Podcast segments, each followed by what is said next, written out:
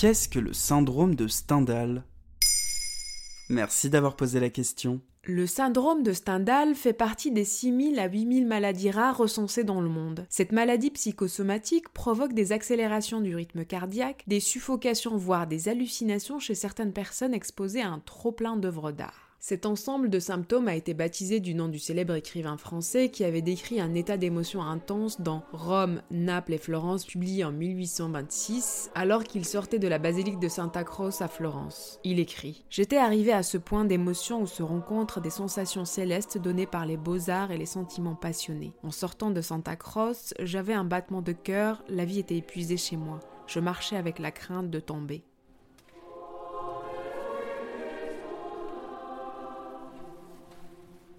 En 1979, cette condition fut nommée le syndrome de Stendhal.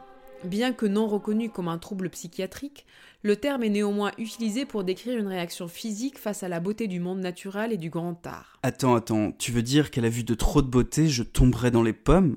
Le syndrome de Stendhal a été décrit dans un ouvrage éponyme par une psychiatre italienne, le docteur Graziella Magherini, qui exerçait à l'hôpital Santa Maria Nuova à Florence.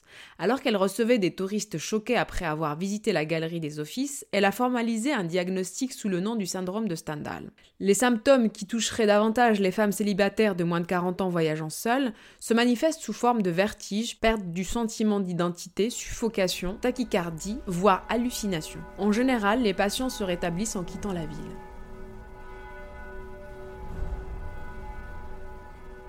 À côté du syndrome de Stendhal, d'autres états de crise, de dépression ou de délire liés au voyage ont été décrits. Le syndrome de Jérusalem touche les touristes en pèlerinage religieux dans la ville sainte. Anxiété, stress, désir d'isolement, obsession de se purifier le corps en sont les principales manifestations. Le syndrome de Paris frappe des Japonais installés dans la capitale qui n'arrivent pas à s'adapter à leur nouveau contexte, déprimés par une ville qui n'est pas celle qu'ils avaient idéalisée. Mais pourquoi ils sont déprimés? La réponse est tout simple. Parce qu'ils ont idéalisé trop le Paris. Déjà, ils ont regardé tous le film Amélie. Là, franchement, j'aime pas trop ce film. Parce qu'au bout de 30 minutes, je commence à avoir le sommeil. Le problème, c'est que beaucoup de Japonais pensent que la vie sur Paris, c'est comme la vie d'Amélie.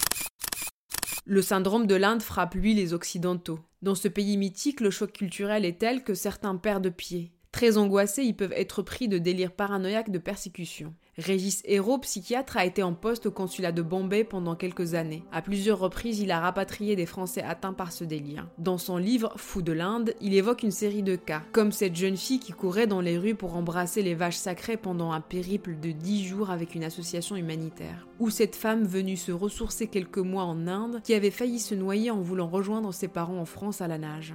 Le voyage comme une séparation, un déménagement peut faire décompenser les gens, considère Régis.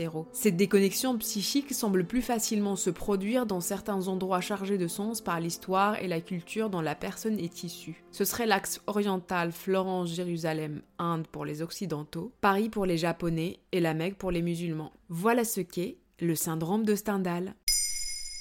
Maintenant, vous savez. En moins de 3 minutes, nous répondons à votre question. Que voulez-vous savoir? Posez vos questions en commentaire sur toutes les plateformes audio et sur le compte Twitter de Maintenant Vous savez.